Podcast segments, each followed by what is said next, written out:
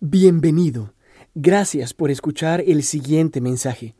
Si desea más información o escuchar otra prédica, visite nuestra página web www.redilelpoblado.org. Muy buenos días, hermanos y todos aquellos que nos están viendo a través de este medio.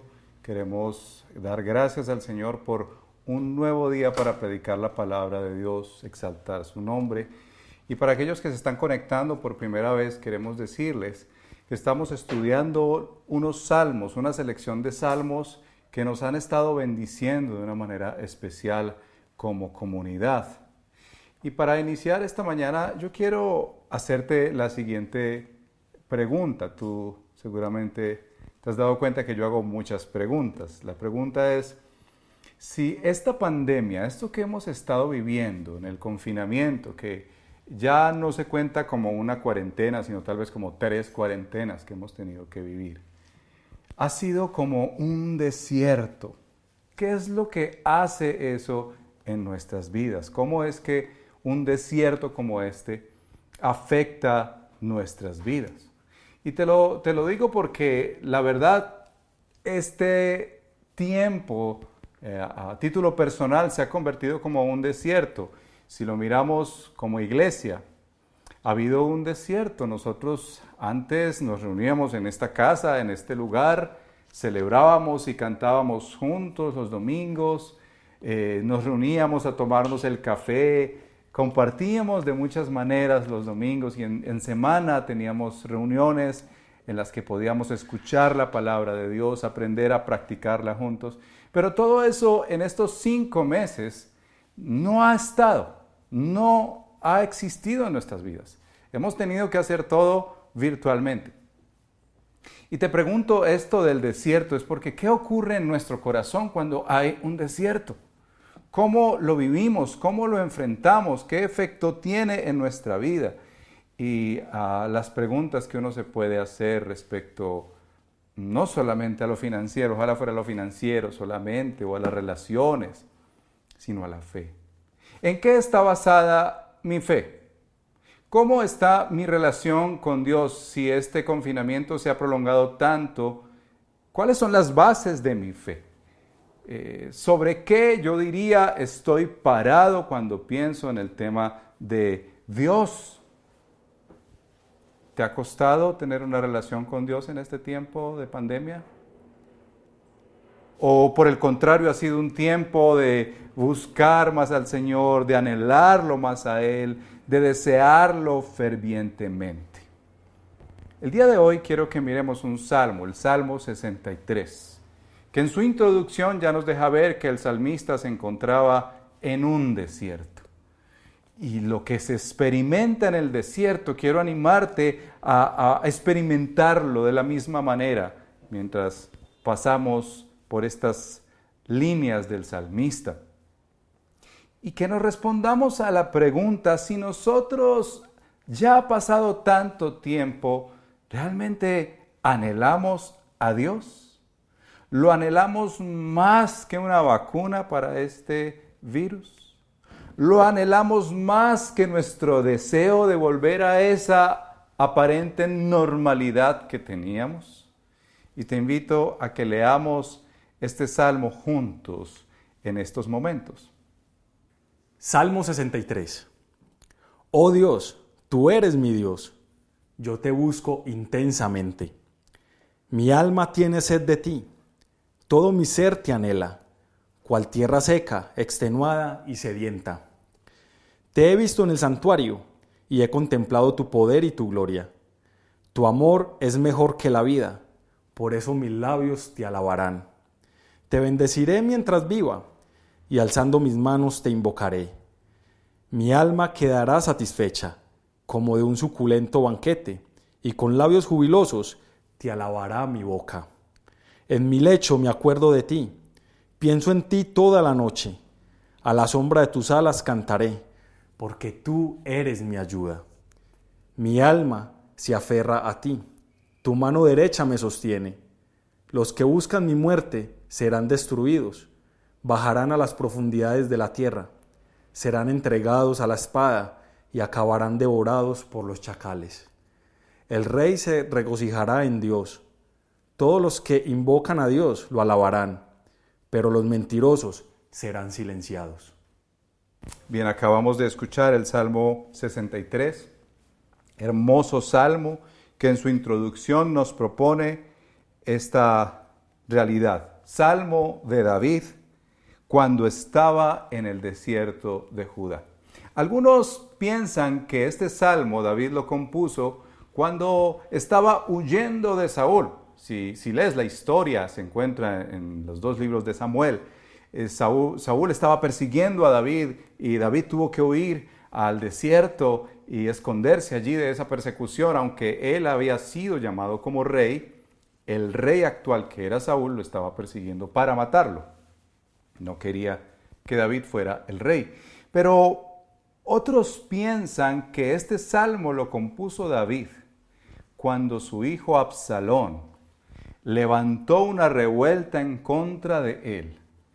Y David sale, eso se encuentra en el segundo libro de Samuel, capítulos 18 en adelante. Allí se narra cómo David salió con todo el pueblo y se fue al desierto huyendo porque su hijo Absalón lo estaba persiguiendo para matarlo. ¿Se imaginan la escena tan dolorosa que un hijo se levante en contra de su padre con el propósito de matarlo y quedarse en el trono? Bueno, e, es muy probable que lo que menciona el verso 11 nos deje ver que tal vez este sí sea el contexto y la historia en la que se desenvuelve este salmo, porque en el verso 11 dice, el rey se regocijará en Dios, está hablando del mismo.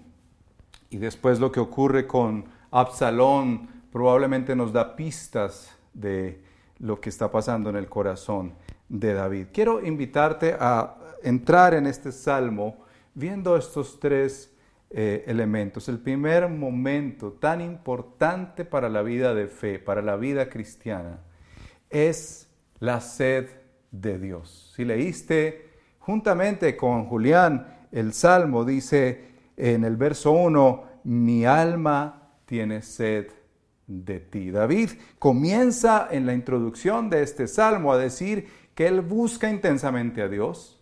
Y este es el primer momento que quiero que, ahondemos y profundicemos, sed de Dios.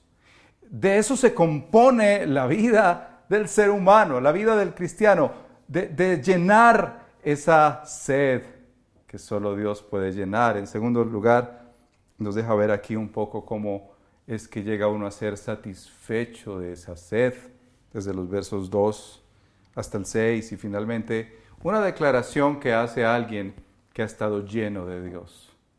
Confía en Dios. Habla que está sostenido de Dios, aún en medio de los peligros, está sostenido de Dios. Y, de lo que estamos hablando aquí es de tener una experiencia con Dios. Tal vez habrás hecho ese libro, nosotros aquí por muchos años lo hemos llevado, el libro Mi experiencia con Dios, que te lleva de diferentes partes y momentos entender la vida cristiana, no como un saber cosas acerca de Dios, sino de tener una experiencia con Dios. De esto es que está hablando David. Mira eh, los primeros versos como te mencionaba, mi alma tiene sed de Dios. Él no dice en primer lugar, yo necesito conocer más versículos de la Biblia, aunque sí es verdad que necesita conocer más versículos de la Biblia, pero comienza diciendo algo que está en lo profundo de su ser, un apetito que debe ser saciado solamente con Dios. Mi alma tiene sed. Y utiliza esas imágenes tan fuertes de alguien que está en el desierto cuando dice, todo mi ser te anhela cual tierra seca, extenuada y sedienta. ¿Alguna vez has visto esa tierra que, está tan seca, que parece que está gritándole a uno, láncenme agua, láncenme agua? E, e, esa tierra seca, así sentía David su alma. Su alma la sentía así. ¿Y por qué? Porque la verdad es que en el fondo del corazón del ser humano hay un vacío tan grande que solamente lo llena Dios, como lo mencionó alguna vez Blaise Pascal Él dijo esto acerca de la necesidad que tiene el ser humano de ser llenado de Dios. Dijo así, en el corazón de todo hombre existe un vacío que tiene la forma de Dios. Este vacío no puede ser llenado por ninguna cosa creada. Él puede ser llenado única y exclusivamente por Dios, hecho conocido mediante Cristo Jesús. Y aquí es importante pensar en lo siguiente. David comienza diciendo que tiene una sed de Dios, que su alma, lo profundo de su ser, tiene sed de Dios. Y, piensa en, esto. Hace poco estaba viendo un reality en el que le em, prometían a una familia darle una casa, la casa anhelada, como la canción de nuestro amigo Santiago Benavides, la, la casa de mis sueños y le prometen esa casa, la casa de sus sueños. Finalmente se la cumplen y le dan la casa de los sueños. ¿Qué pasa cuando esta persona anhela algo tanto y se le es dado? ¿Qué ocurre en el corazón del ser humano, en tu caso y en mi caso, que anhelamos tal vez salir de esta pandemia, no perder el negocio, no perder los recursos, no perder familia? Anhelamos tantas cosas en la vida. ¿Qué pasa si eso se llega a cumplir? Aún si tus deseos son para Dios y tú sueñas hacer grandes cosas para Dios y anhelas tal vez cumplir unos propósitos magníficos, visiones y misiones para Dios, ¿qué pasa si eso se llega a cumplir? Yo quiero decirte que seguramente después de eso vas a anhelar otra cosa y otra cosa y otra cosa. Porque aún hasta las personas que tú anhelas, y quizás algunos hasta han destruido un hogar por anhelar una persona y la obtienes. Finalmente te vas a dar cuenta que eso no sacia tu sed. Aun si tuvieras el ideal de tu vida, enfrente y lo consiguieras, te puedo asegurar que al siguiente día empiezas a anhelar otra cosa, porque el ser humano tiene un vacío tan grande como dice Blaise Pascal que no lo llena nada. Es del tamaño de Dios. Solamente lo puede llenar Dios. Eclesiastés en el capítulo 3, verso 11 dice así, Dios hizo al hombre y en su corazón le puso eternidad. Tu vacío, ese agujero que tienes en tu corazón, solamente lo puede llenar Dios. Nada ni nadie más. Y por eso es que David dice que tiene una sed que solo puede llenar Dios. Tengo sed de ti. Mi alma tiene sed de ti. ¿Cómo uno se imaginaría un alma sedienta? Si nosotros aquí cuando tenemos sed, seres humanos, tomamos un vasito y saciamos nuestra sed. El ser humano piensa saciar su sed con muchas cosas, como te decía. Con demasiada frecuencia buscamos en los lugares equivocados. Buscamos en personas, buscamos en logros, se busca en un hombre, se busca en una mujer, se busca en un país. Tal vez tú dices, este país no me va a dar las garantías que yo anhelo, las encontraré en otro lugar.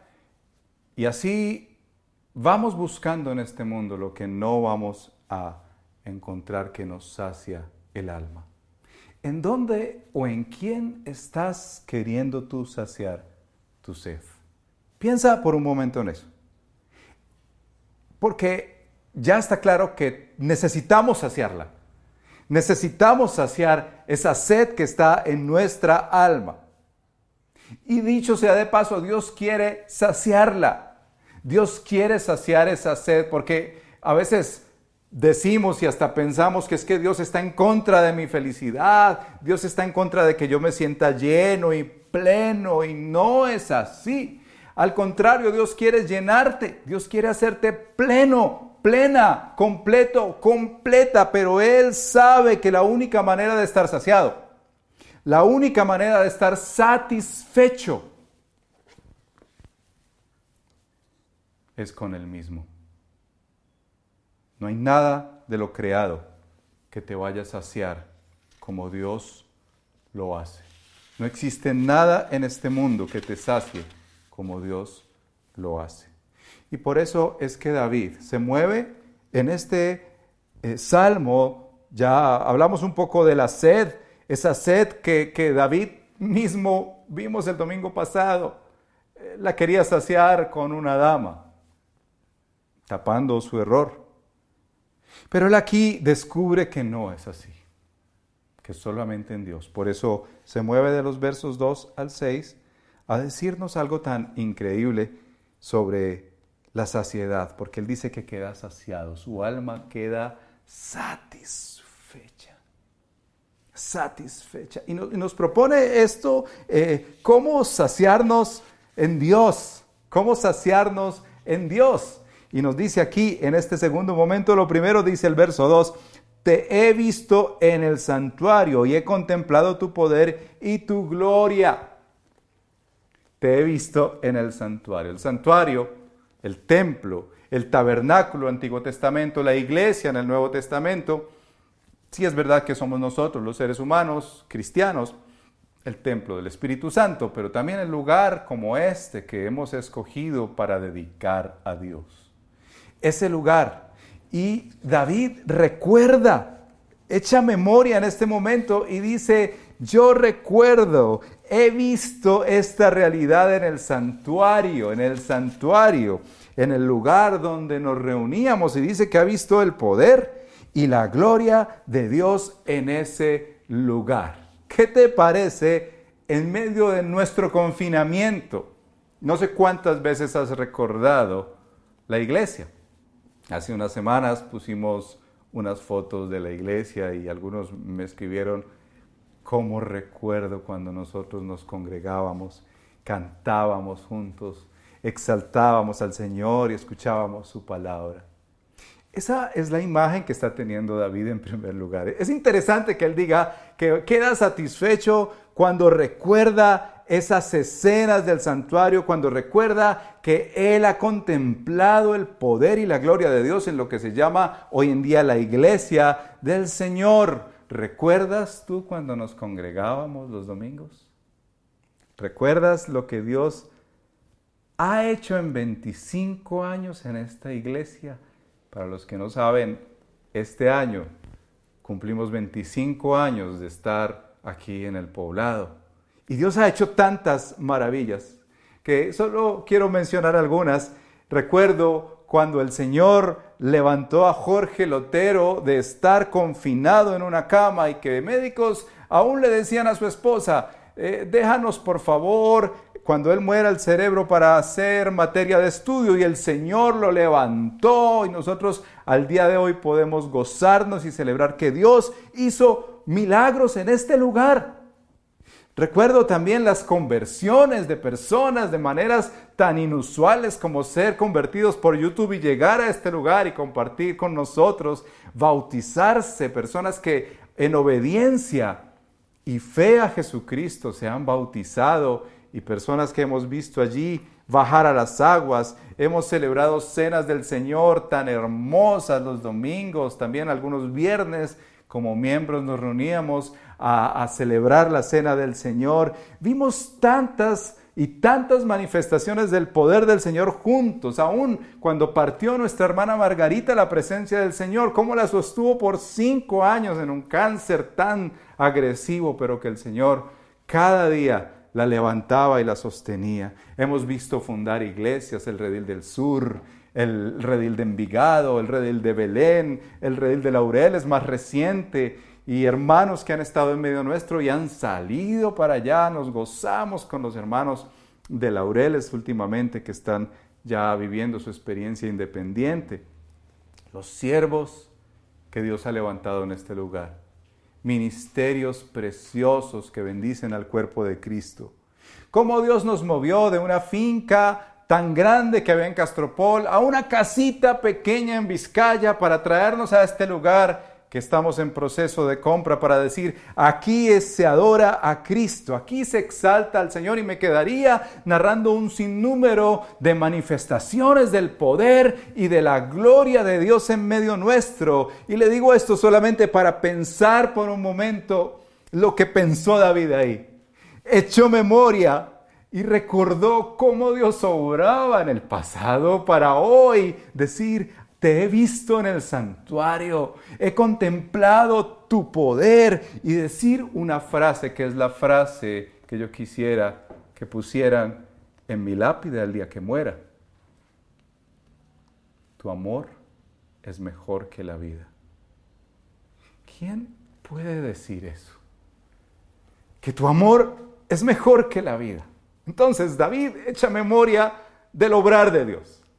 En la iglesia, en la iglesia, en lo cultico. Pero él no está en el culto, él está en el desierto, él está desterrado, él está en cuarentenado. Y allí él dice, tu amor es mejor que la vida. Por eso mis labios te alabarán. Tu amor es mejor que la vida. Qué importante esta expresión para la fe. Tu amor. David se sabe y se siente amado por Dios. Él sabe que el amor es mucho más importante que tener la razón. Él sabe que el amor es mucho más importante que la vida y lo que representa esta vida. Tú te sabes y te sientes amado por Dios. David tuvo muchas oportunidades para eh, describir el amor de Dios. En sus caídas, en sus éxitos, cuando lo perseguían, en sus rechazos, en los momentos de depresión, como miraremos en algunos salmos que, estudiaremos más adelante, él sabía que el amor de Dios era lo más importante. ¿Tú cómo sabes que Dios te ama? La semana pasada lo mencionamos. Te amo tanto, como dice Juan en capítulo 3, verso 16. De tal manera amó Dios al mundo que, entregó a su Hijo unigénito para que todo aquel que en Él crea no se pierda, mas tenga vida eterna. No existe nadie que te ame como Dios. No hay hombre que te ame como Dios. No hay mujer que te ame como Dios. No hay institución que te cuide y te ame y te extienda la misericordia que dice la escritura que te ha extendido. Dice que Él nos amó primero. Eh, en la primera carta de Juan, capítulo 4, versos 9 al 10, Él dice que Él nos amó primero y demostró ese amor al enviar a su Hijo Jesucristo para morir por tus pecados y por mis pecados. Así manifestó Dios su amor entre nosotros. Y por ese amor que experimenta David, ese amor que tú y yo podemos experimentar, que no es solamente algo que memorizamos. Tú puedes memorizar esos versículos y aún no experimentar el amor de Dios. Porque aquí lo que David está hablando es de una experiencia, su experiencia con Dios. Él tiene sedes de Dios, no sed solo de teología. No es sed solo de ir a un seminario y saberse todas las maravillas y profundidades que tiene este libro. Él tiene sed de una persona que se llama Dios. Y por eso es que Él dice, tu amor es mejor que la vida, te anhelo es a ti, por eso mis labios te alabarán si él ha probado el amor de Dios, entonces sabe que Dios es todo para él. Cuando David dice que el amor de Dios es mejor que la vida, nos advierte de algo. Y que tengamos mucho cuidado con eso. Porque muchas veces nosotros podemos amar más lo que Dios nos da que a Dios mismo. Tú puedes inclusive darle gracias a Dios si te da un empleo, si te da lo que tú tanto anhelabas y aún no amar a Dios. Así somos los seres humanos. Tú puedes darle gracias a Dios porque te dio un nuevo carro o te dio un nuevo aparato electrónico, pero no amar a Dios. David dice aquí que él prefiere el amor de Dios que la vida. Y es muy importante reflexionar en eso. Por eso sus labios lo van a alabar. Y dice ahí en ese verso mm, que sus labios le alabarán, lo que nos hace pensar por un momento en la verdadera adoración. Porque hay una adoración que es externa, que suena muy bonita cuando uno levanta las manos. Y de hecho, David lo va a mencionar ahí, una serie de elementos, más adelante lo miraremos, que levanta las manos, que alaba, que exalta. Pero él habla de que si el amor principal de su vida es Dios, sus labios van a alabarle verdaderamente. Observa estas expresiones. Dice así, mi alma quedará satisfecha, con labios jubilosos te alabará mi boca. Pienso en ti toda la noche, me acuerdo de ti en mi lecho. Dice, mi alma se aferra a ti. Todas estas expresiones tan maravillosas son un efecto de alguien que alaba al Señor, que exalta al Señor con todo su corazón. Es muy importante reflexionar en este punto, porque nosotros necesitamos entender que para poder alabar al Señor correctamente, primero Él debe ser nuestro punto más importante en la vida, nuestro centro.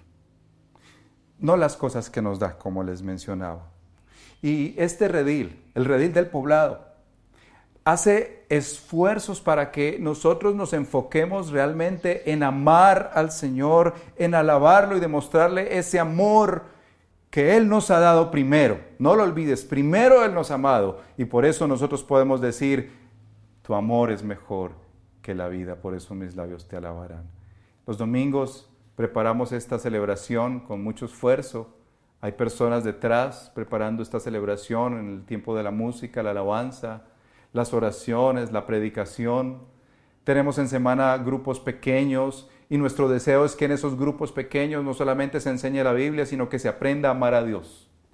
Nuestro deseo como iglesia es que aprendamos a amar a Dios y que lo amemos con todo nuestro ser, más que lo que nos pudiera dar. Aun si esta pandemia pasa pasado mañana, nosotros seguiremos amando al Señor, aun si se demora dos años seguiremos amando al Señor porque nuestro anhelo es Él. ¿Tú recuerdas? a Jesús mencionó que el mandamiento más importante se componía de dos elementos.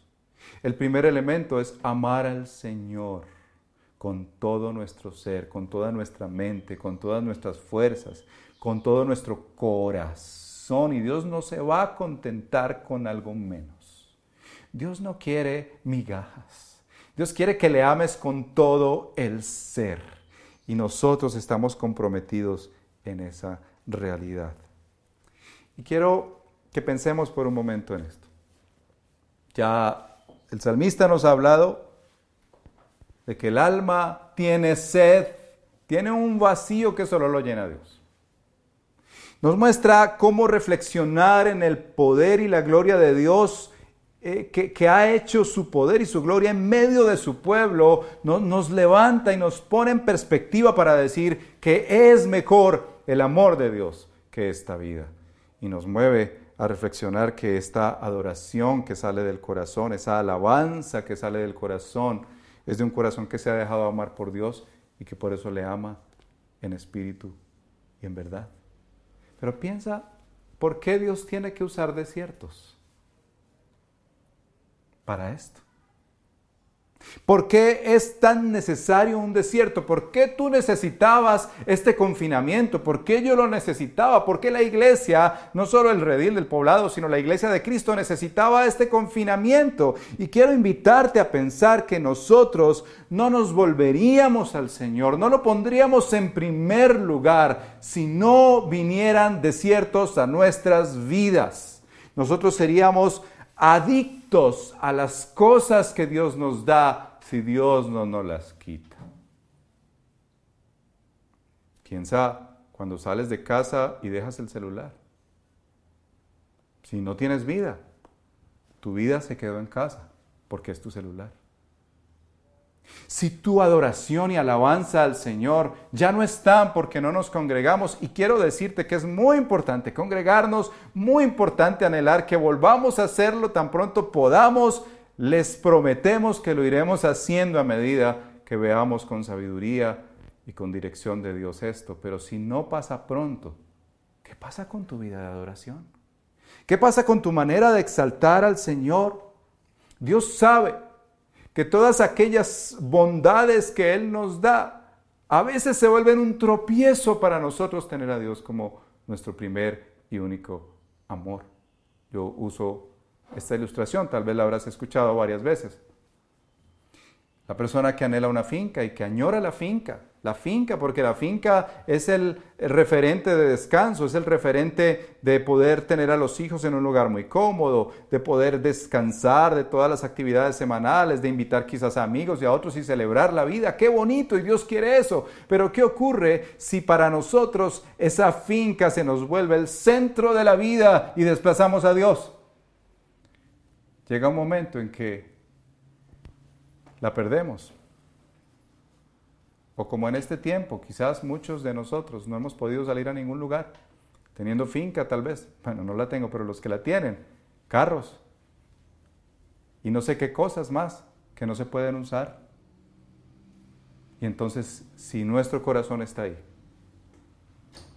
nosotros estamos amando más lo que Dios nos da que al dador.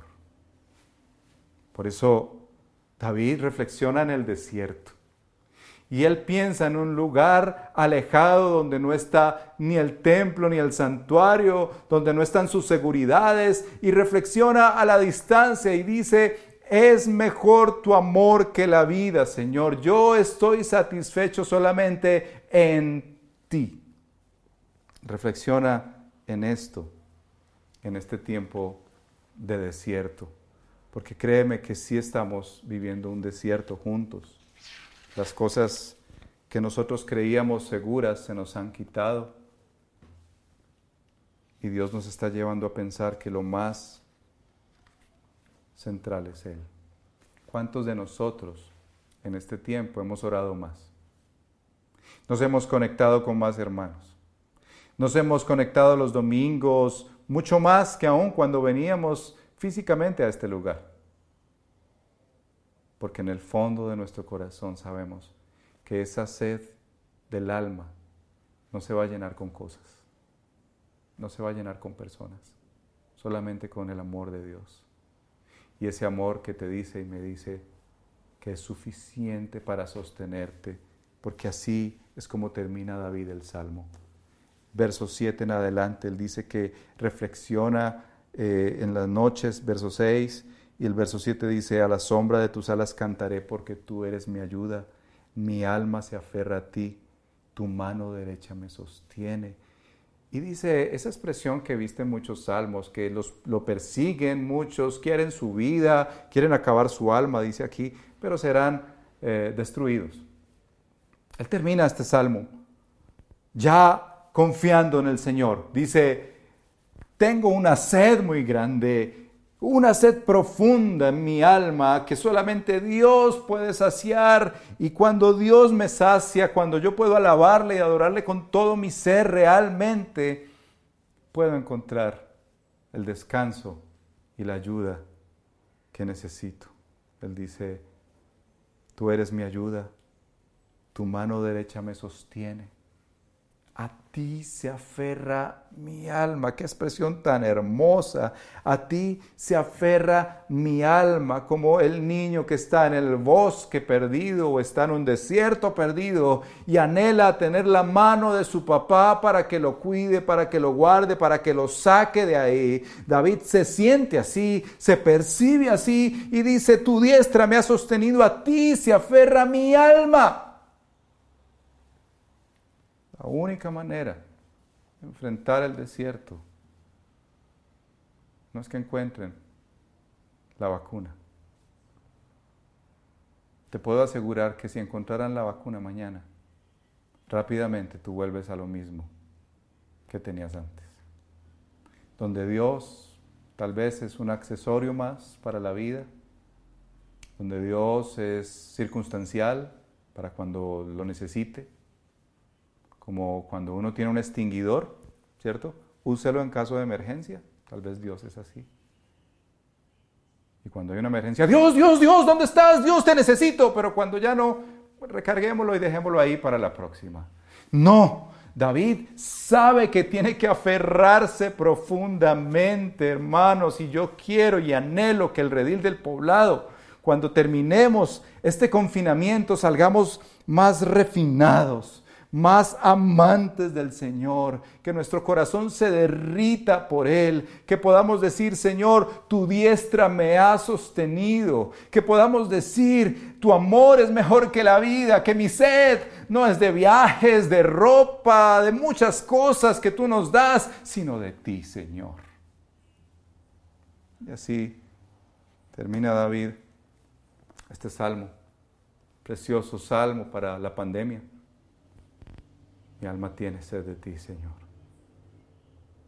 Y anhelo eso en mi corazón, como lo anhelo para ti.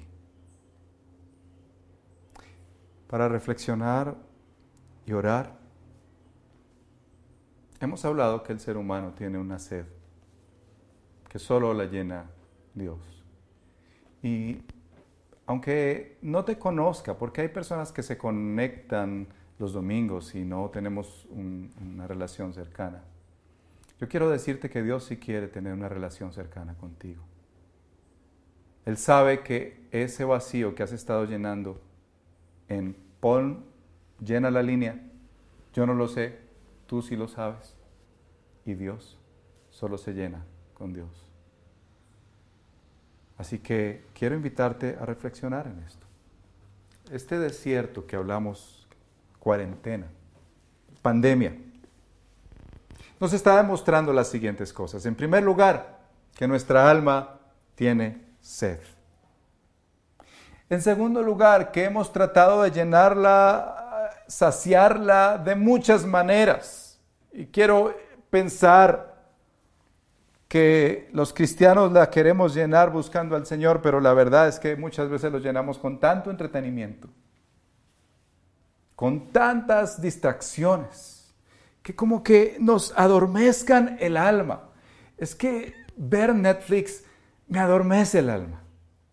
Dormir y levantarme hasta el mediodía hace que el día sea más corto y, y, me adormece, no me deja ver esta realidad tan, dura que tengo que vivir y que tengo que enfrentar y que me deja tan insatisfecho. Pero esta pandemia, este desierto, es nuestra oración, que para ti y para mí solo la llene Dios.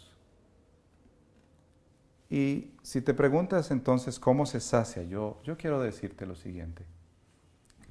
Comienza por escuchar del amor de Dios. Porque de tal manera amó Dios al mundo, que dio a su Hijo unigénito, para que todo aquel que en Él crea no se pierda, sino que tenga vida eterna. Dios te ama, eso es verdad, ese es el Evangelio. Dios te ama, ese es un primer momento. Escuchar del amor de Dios, Dios te ama profundamente, no lo dudes. Dios te ama tanto que te ha invitado hoy. No fue tu amigo, no fue un cristiano, no fue que te mandaron el enlace, fue Dios detrás de eso para que te escucharas hoy y tú pudieras de primera mano recibir el amor de Dios. Pero para recibir el amor de Dios necesitas entender que Dios tuvo que enviar a su Hijo. Dios vino en su Hijo y murió en la cruz por ti y por mí por todos esos vacíos que hemos querido llenar con tantas cosas. Piensa en las redes sociales. ¿Cómo usamos las redes sociales para llenar nuestros vacíos? Si aún hasta esos números nos afectan tanto, ¿cierto? Empezamos a ver que otro tiene muchos más seguidores es un vacío, una necesidad profunda. Te quiero llevar a eso, que ese vacío solamente lo puede llenar el Señor y Él quiere saciarlo. Él quiere que tú seas feliz. Él quiere que tú seas dichoso, pero solamente será si Él es el centro, si Él es el primero, si Él es el único amor que tienes en tu vida. Necesitas reconocer tu vacío. Necesitas arrepentirte de las maneras en que has estado llenando eso. Eso es lo que hemos llamado idolatría en muchos aspectos. Idolatrar un celular, idolatrar una persona, idolatrar un, status quo y me resisto a perderlo. Necesitas reconocer eso delante del Señor y venir y gozarte en su amor. Él no se va sinceramente te lo digo, a conformar con menos. Él no va a querer que tú te sacies con cosas, Él quiere que te sacies con Dios, con Dios mismo, con su Hijo, que te recrees en su amor, que te goces en Él. ¿Y qué vas a hacer cada día? Llenarte de su amor, que te sacies de Dios como un bebé. Esa imagen es tan hermosa y tan poderosa. Un bebecito que no está alimentado va a llorar y va a clamar, papá, mamá, necesito mi alimento. Y si es un bebecito, solo llora y llora hasta que la mamá viene y le amamanta y lo llena y lo satisface. De hecho, David en otro salmo dice que él no ha anhelado cosas altruistas tan grandes, éxitos, sino que más bien ha aquietado su corazón ahí en los brazos. Y esa es la expresión para amor que usa la Biblia. En los brazos, el que es como una madre y que te sacia y que te llena y que te cuida y te protege. Sáciate de ese amor todos los días. Y quiero dejarte algo práctico y oramos. Que tu agenda esta semana refleje que tienes sed de Dios y que quieres llenarlo con Él. Que tu agenda esta semana realmente demuestre que anhelas a Dios. Que separas tiempo personal, individual y en estos medios corporativo como iglesia para adorarle en verdad. Y haz una lista no de bendiciones que Dios te ha dado. Son muchas, yo sé, muchas. Eh, nos cansaríamos de escribir todas las bendiciones que Dios nos ha dado. Pero haz una lista más bien de afirmaciones de quién es Dios para ti. David hizo una poderosa que te dije, tu amor es mejor que la vida. Yo quiero invitarte a orar de esa manera. Cierra tus ojos y acompáñame a orar. Si tú no has entregado tu vida a Cristo, yo quiero decirte que no lo dilates más. Ese vacío se va a seguir viendo. Ese vacío se va a seguir percibiendo. Implórale hoy al Señor que llene ese vacío, que solamente por la obra de Cristo en la cruz del Calvario puede llenar tu corazón. Nada ni nadie más en esta vida. No tienes por qué llegar a la vejez y decir, ¿por qué gasté mi vida en cosas que eran tan vanas si finalmente solo se llena con Dios? Pero si hoy es tu último día, porque nadie lo sabe, yo quiero invitarte a hacer esta oración. Padre Celestial, yo quiero unirme al salmista y decirte que tengo una sed de ti. Porque mi corazón es tan necesitado, tan vacío, que quiere llenarlo con cualquier cosa que encuentre enfrente, Señor. Pero gracias por mostrar en estos salmos el brillo del Evangelio. Que tu amor, amor que sobre está por encima de cualquier cosa, el amor que dice Romanos 8, que no existe nada en este mundo que nos pueda separar del amor de Dios que es en Cristo Jesús. Ninguna cosa creada.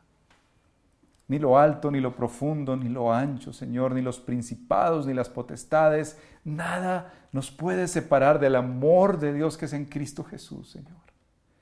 Por eso yo quiero pedirte que nos llenes y nos sacies de ese amor por la obra de tu Espíritu, como dice Romanos 5:5, llénanos de ese amor, por favor.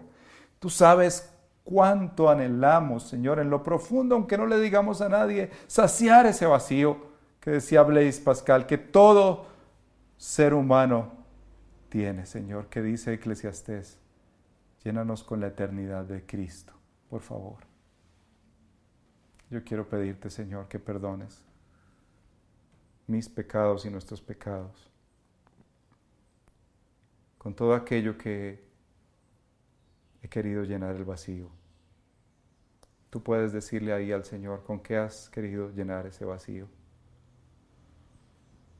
tal vez haciendo cosas para Él. Tal vez con una persona que has estado anhelando tanto. O lugares. O tecnología. Y dile, Señor, ven y sáciame, sáciame por favor. No puedo vivir si tú no me sacias. Voy a vivir como un idólatra aferrado al dinero, aferrado a las cosas de este mundo, a las personas. Ven y sáciame, Señor. Lléname de ti porque quiero cantar de lo profundo de mi ser como el salmista y levantar las manos y adorarte en espíritu y en verdad y decirte que eres mejor que la vida, Señor, que mis labios te alaban, que mis labios te cantan, que recuerdo para aquellos que conocemos tu nombre, Señor, cómo tú obraste en esta iglesia y en otros lugares, tu amor, Señor, ha venido con tanto poder, tu gloria en medio nuestro, Señor, nos ha levantado una y otra vez. Oramos, Señor, que este desierto lo pasemos contigo, llenos de ti, más de ti, menos del mundo, menos de esta vida, menos de nosotros, Señor, para la gloria de tu nombre, Jesús. Amén y amén. Esperamos que este mensaje haya sido de edificación para su vida.